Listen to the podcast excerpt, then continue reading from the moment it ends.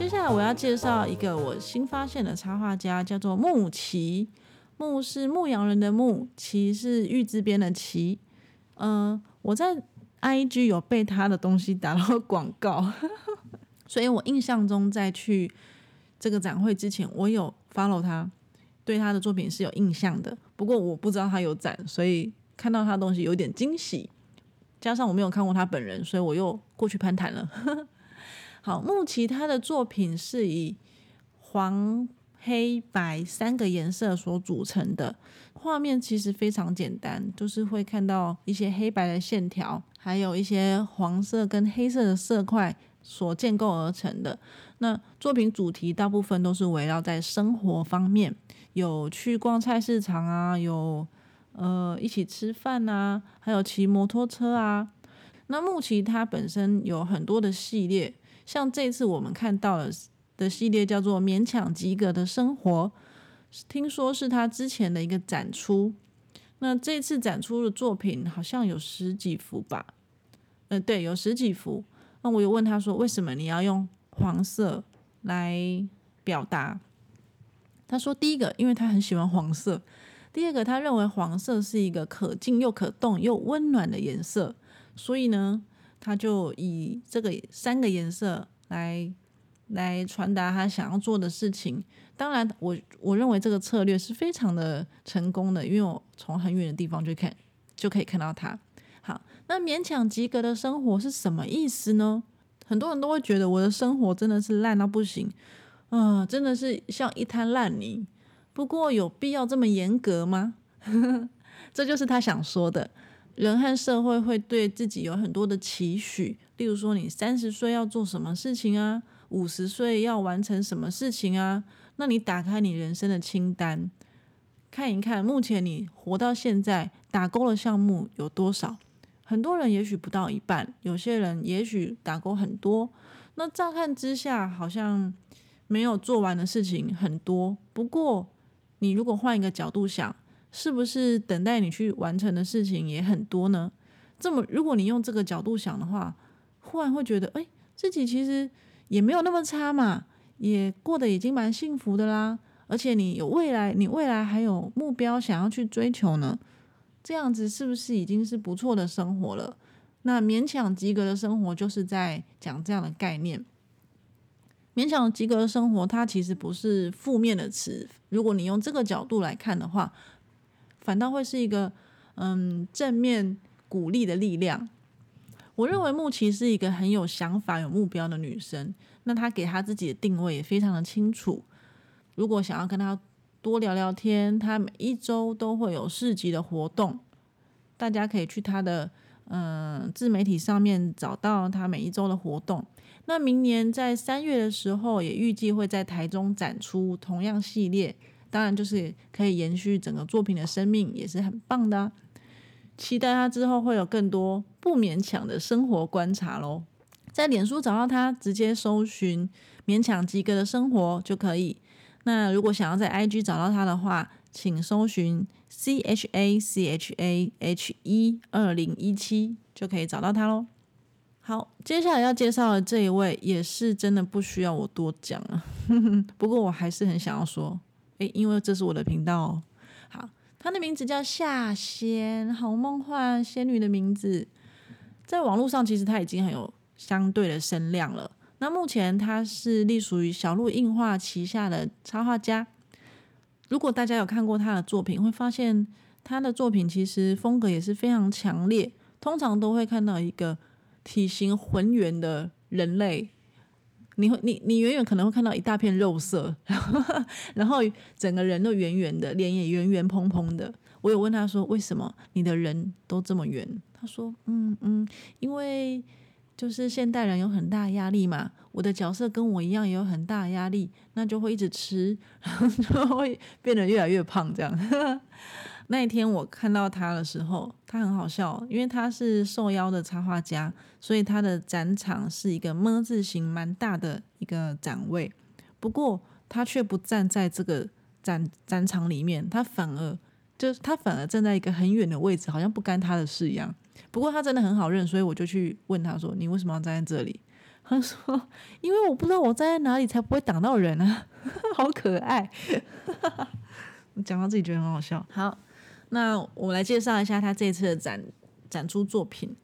这次他展的是一个 Zin 的小字，主要是在讲他配眼镜的经验。他说呢，他有一次去配眼镜，那配完之后才发现，他原本戴的眼镜的那个度数啊是左右颠倒的。他就这么不知不觉戴了三年，到底是多么神经大条的一个人可以这样子呢？好，那他的故事呢是在讲说，大家去配眼镜的时候。是不是都会看一个验光机？我不知道那个东西是不是叫验光机，反正就是会看一个机器，然后你看进去就会看到一个热气球，应该都有这个经验吧。然后刚开始那个热气球绝对是糊的，然后验光师就问你说：“这样看得清楚吗？这样看得清楚吗？”对，通常我们都会说：“嗯，很清楚，没错，就是这样。”但是但验光师对夏先问了同样的问题的时候，他反而有点怀疑他自己到底有没有看清楚。那他这次做的作品呢，就是在讲这件事情。验光机里面，你永永远都会看到一个远远然后模糊的热气球的身影。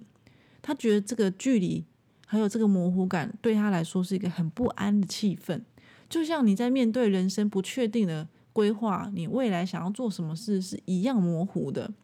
那通常验光师又开始调嘛，越来越清晰，越来越清晰。那在他的小字里面，当你越来越清楚，越来越越往目标走近的时候，你就会发现，哎，那个热气球里面站着一个人，那那个人，哎，就是自己，哎。那你人生在寻找一些问题的答案的过程，你在挖掘的过程，就会发现，其实很多问题都是你自己，答案也都是你自己。那夏线，因为他平常的工作量很大。我就问他说：“你怎么会有时间来参加这个这个展会呢？是不是有人逼你？” 他说：“没有啦，就是他这一次能参加。他说他在家里已经后悔一百次，然后可是呢，一直想说我是不是不要来，不要来了。但是最后他来参加了。那他真实的面对了喜欢他的喜欢他的粉丝，他觉得很开心，因为他觉得那粉丝的眼睛里面都充满闪闪的泪光，带着闪亮亮的眼神。”看了他的作品，然后跟他聊天，对他来说是一个很大的鼓励。也许以往他可能都是比较在家里做事啊，或者是去画墙壁啊，所以嗯比较少直接面对粉丝。那因为这次的展出，他有机会接受到粉丝真实的心意，他也慢慢的察觉到哦，原来自己这么久以来，呃，长期的耕耘，嗯，累积了一点东西。嗯，他的粉丝也一路这样子陪着他到现在，他觉得很棒。那明年预计他在小鹿樱画会举办一个个展，是全新的创作。我问他你做了什么样的创作，可不可以透露？他说：哦，我还没开始画，很可爱，我真的很喜欢他。好，那大家可以在脸书找到夏仙，直接打夏天的夏，仙女的仙。I G 的账号是 S A M M I 底线零零七一二。我真的很想要知道大家这个数字是怎么来的。接下来要介绍一个胡子大叔，这个人也是大家非常的不陌生了。如果大家平常有在逛全联的话，前阵子是胡子大叔的作者，他有帮全联绘制了一个婆婆妈妈系列，是橘色、蓝色、黄色所组成的一位大神，应该大家可能会有一点印象。那其实胡子大叔。他已经算是蛮有名气的嘛。本次展出的主题名字叫做副本模式。什么是副本模式呢？如果大家平常有在玩电动的话，就会知道每一个角色他都有自己的主线任务。那胡子大叔的主线任务就是胡子大叔的原本的生活。那什么是他的副本生活？就是他和一些电玩角色的融合。这次呢，嗯，展出的作品是。嗯，以胡子大叔为基础，但是挑选了各个电玩角色里有胡子的人物来做创作。它的展出方式有像俄罗斯方块啊，或者像八 bit 像素那种像素风格的拼布。那我就问了一下胡子大叔说：“哎，啊，你都那么有名了，还要来展？” 他说：“哪有？那很有名，一堆人跟我把名字叫错呢，都叫我叫什么眉毛大叔。”还有大胡子叔叔，哎，这错太远了。大胡子叔叔，哼，以后我也要这样叫他。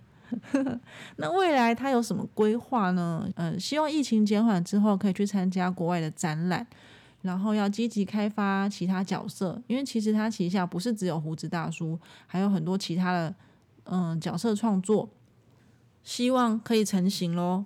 那大家如果有兴趣，可以去搜寻他的脸书，脸书只要搜寻 A U D 就可以找到他，I G 是 A U D 点 T W 就可以找到喽。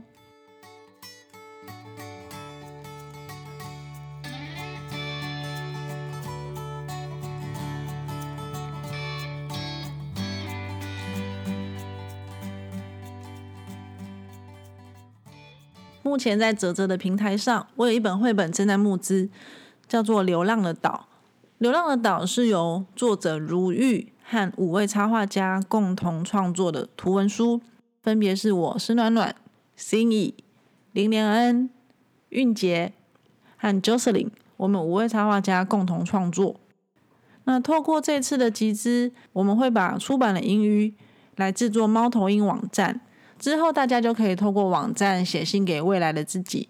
如果你想要写信给未来的自己，你会写一些什么呢？我自己要写的话，会想要写信给十五年后的自己，因为那个时候我的女儿应该已经成年了。我会想要知道我有没有把她教育成一个很好的大人，她对社会是不是有贡献，她对她的人生是不是已经有目标、有想法了。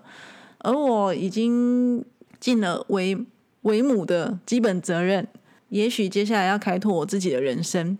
你呢？如果你想要写信给未来自己，你会写一些什么呢？那这个募资目前正在进行中，呃，会到明年的一月。如果大家对于我们的创作、我们的想法很有兴趣，欢迎大家来集资，让这本书还有这个网站可以顺利的出版。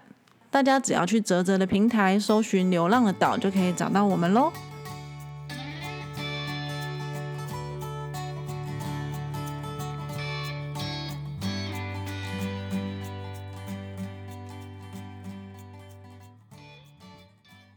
接下来介绍的插画家是奥斯卡。其实奥斯卡展区非常好认，因为他也是邀请了嗯受邀的插画家。不过他把他的展区漆成这是什么？应该算是浅蓝色，但是也不是这么这是什么蓝色？我很难形容。不过就是一个很醒目的蓝色。那他在他的蓝色背景上面贴了他的漫画作品，漫画作品。大部分都是，嗯，有三个颜色，有蓝色、有橘色、有黑色，所以你远远也是一样，就可以很醒目的看到他的东西。去年奥斯卡他创办了一本以科幻为主题的漫画杂志《Zigma》，那这次展出的，嗯，作品是收录在《Zigma》的创刊号当中的一个想要追求自由的机器人系列，在展场上面放了一张桌子。桌子上面展出是另外一个新的系列，是一个恶魔穿上兔子装，然后他想要得到大众的欢心。你看到的恶魔，他的内心可能是非常善良的，他在讲一个假象和真实内心相反的事情。那去年奥斯卡他经历了人生的低潮，但是就是很多案子都掉啦，然后可能什么朋友什么都出问题啊。但他不能因此丧志嘛，不然他就会从插画圈消失，从漫画界消失。所以他绝对，他觉得自己不能这样子再沉沦下去了，必须自己为自己制造一个舞台。既然你们不要我，我就自己站起来。他就自己筹备了这个 Zigma 的，呃的杂志。那这个 Zigma 杂志跟一般的漫画杂志是不一样的。不同于以往那种小清新啊、乡土情怀的漫画作品，这个嘛，它是一本专门在讲，嗯，科幻的图像小说。什么是图像小说？他说是基介于漫画和文字之间的表现形态。那，呃，它其实更贴近创作者想要表达的东西。里面有七篇故事，那每一篇故事都有特殊的处理方法，像是。每一篇的选址都不一样，然后里面有作者的夹页文字，还有烫印什么后加工，是一本成本非常非常高的作品。他们说是用一个艺术品的规格来制造、来制作这本杂志。接下来，奥斯卡他预计想要把自己的旧家改建成工作室兼设计图书馆，超棒的，听起来好梦幻，我一定要去逛。好，那希望他这个东西也可以成型。然后，利格玛目前根据小道消息也在积极的筹备中，非常期待第二集出刊。大家如果对他有兴趣，可以搜寻奥斯卡 O S C A R T S A I，I G 是 O S C A R T S A I I I，为什么有三个 I 呢？好，另外一题，奥斯卡长得蛮帅的。跟大家讲一个很好笑。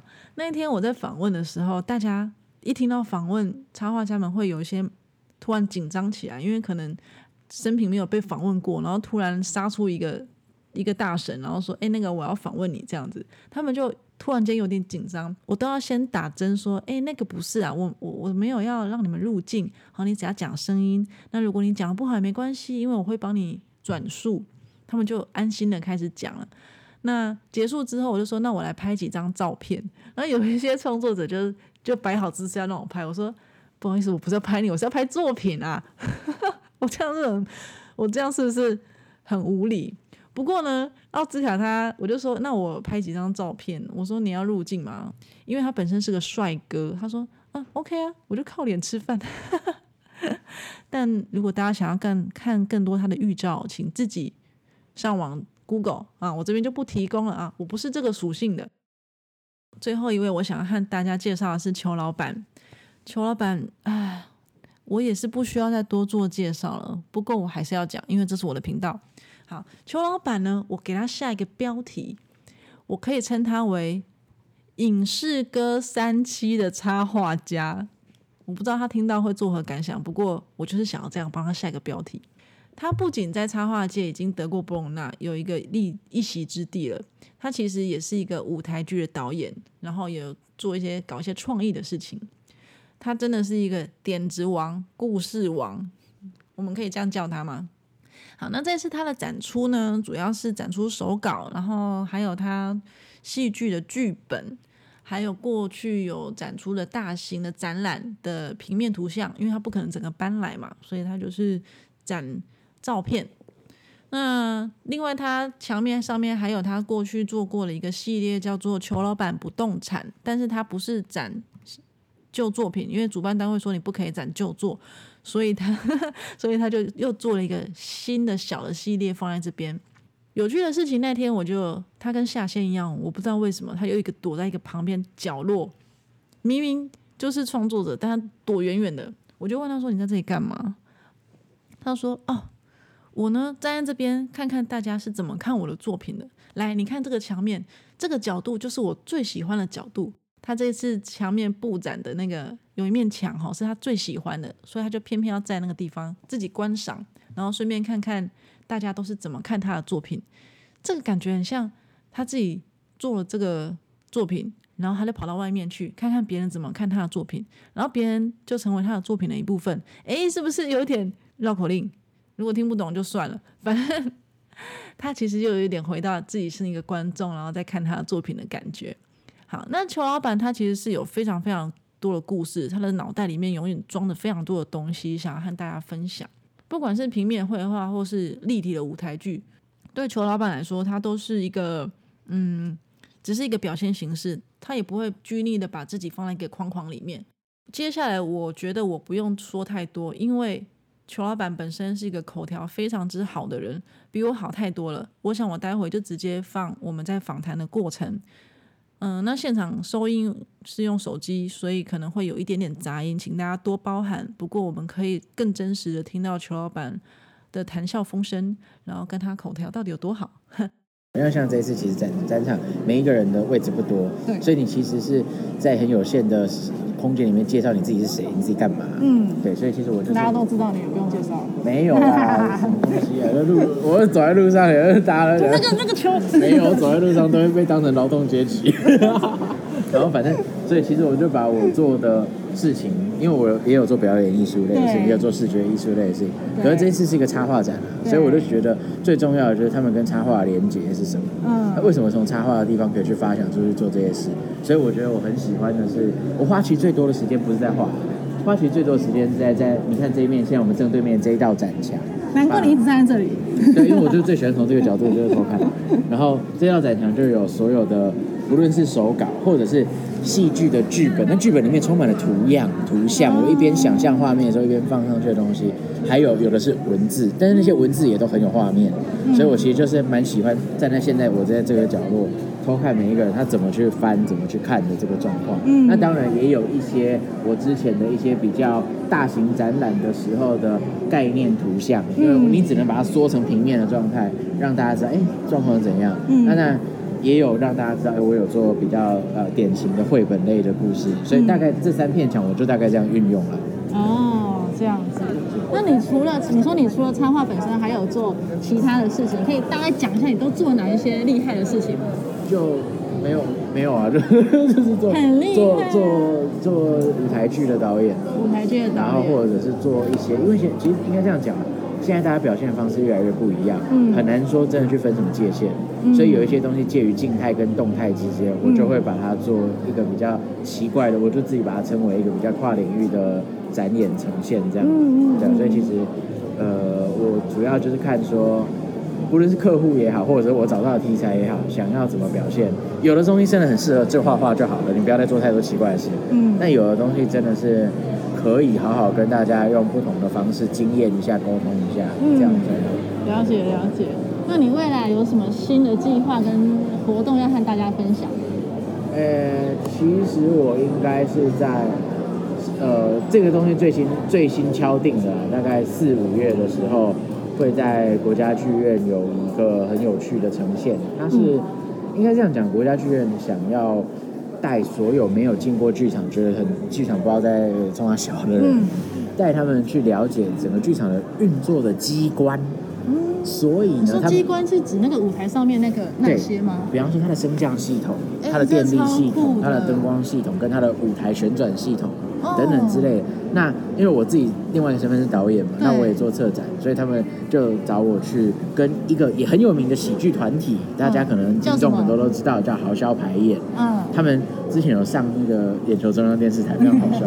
然后反正我会跟这两位很优秀的喜剧演员。我们一起把明明其实是一个静态导览的事情，在就在国家剧院舞台上变成一个动态呈现。嗯，对，那这个东西我觉得可能会是我觉得近期蛮兴奋，但是因为你知道表演艺术类的东西筹备时间比较长，明年四五月的事情我现在就在讲，就是大概就是这种 tempo。对，哦，这样子。那未来也也会有明年呢，明年会有两本绘本。这么拼？对，就很痛。苦。但是没有你怎么分配你的时间啊？就是分配少一点时间给睡觉就 没有了，因为这些东西你可能呃发想啦，或者是我们过来一点哈，发想啦，或者是呃规划或创作，你可能都已经在过去的几个月到几年之间，一直不停的在整理整理整理整理，所以最后你是要把它凑在一起组合起来集大成的时候，那速度可能会比较快。他在你心里已经酝酿好几年了。对对，因为我我一直都是处于一个我随时有蓝本，但是还没有一个合适的，我可能一直在想形式要弄在什么。那可能我看到很好的机会，我就说，比方说有出版社或者说他们想要出一本什么什么方向的绘本，我就跟他说，哎，我有这种故事，哎，刚好。你就故事王，你有很多点子。哎，对，怎么样？所以很多你你你有很多想法，但是你呃都是放在心里或记在本本里面。但是，就是有机会来的时候，赶快把它推出去，这样子。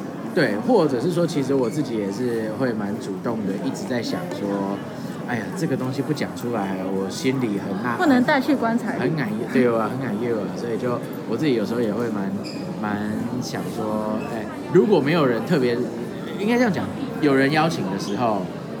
呃，你可能就会看这个契机适合做怎么样，但没有人邀请的时候，我其实也有也可以完全百分之百顺从自己的意思把它长出来。其实这各有好处。那你的创作能量是超级强的耶。对，我其实算我没有，我觉得我创作作品量没有很多呢。可是你的点子跟你那些没没有，它虽然没有真的产出，但它都在你的心里跟本子里。你有很多很多的想法想要做出来。应应该是说有很多的想法要做出来，可是你要做出来的时候，还有周边要配合的大家，我们产业本来就不是说画家一个人就可以做出全部的东西，所以其实我觉得我没有办法很多产的原因，是因为你去组织去联系大家的时候，总是要花一点力气去做沟通的工作。对对。所以自己跟自己沟通很快啊，就可以想一想。可是如果要去去跟他沟通，还是会希望。都把大家都找进来了，那就把事情做好，所以就我我就不会很急，说一年一定要产几个作品才行。嗯，了解了解。以上是他性感迷人的声音。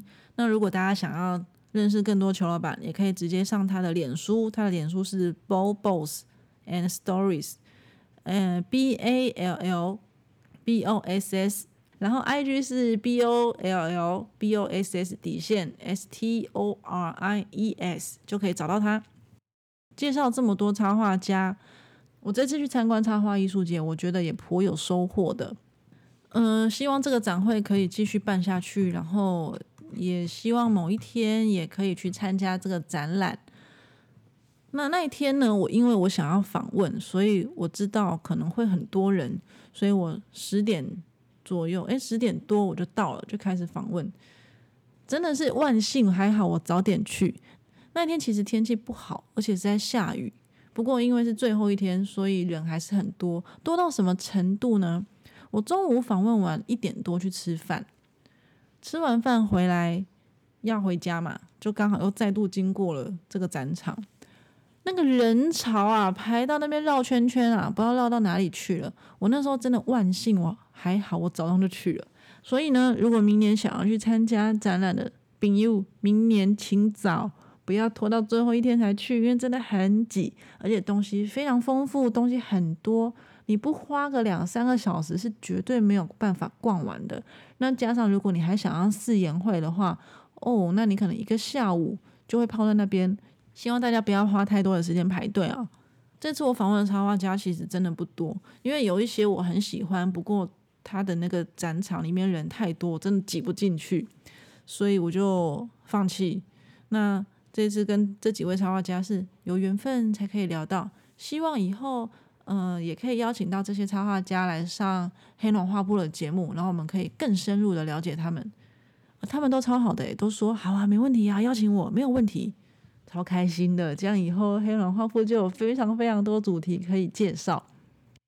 用听的来不及记笔记吗？不用担心，每一集的 podcast 都会整理成文字放在 Medium 上面。直接在 Google 搜寻“黑暖画铺”就能找得到我在 m e d i a 的文章。如果有任何问题或想分享给我的，欢迎写信给我，或者到粉砖 IG 留言，搜寻“湿暖暖”都能找得到我。下次见，拜拜。